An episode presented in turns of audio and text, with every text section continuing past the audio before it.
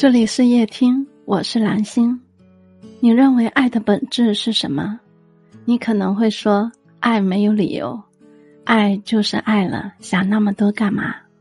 从生物学角度来说，这种认知属于爱的初期欲望，是短暂的，有时间限定的，到点就会消失，会结束。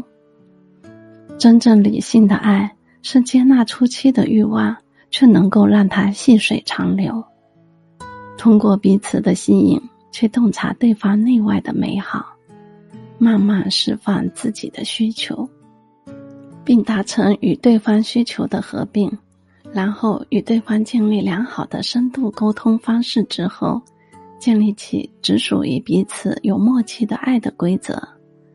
最重要的是，要学会接受对方所有的不完美，融合彼此的认知。价值观与未来的生活规划，我把这个过程称之为一个人爱的生命成长。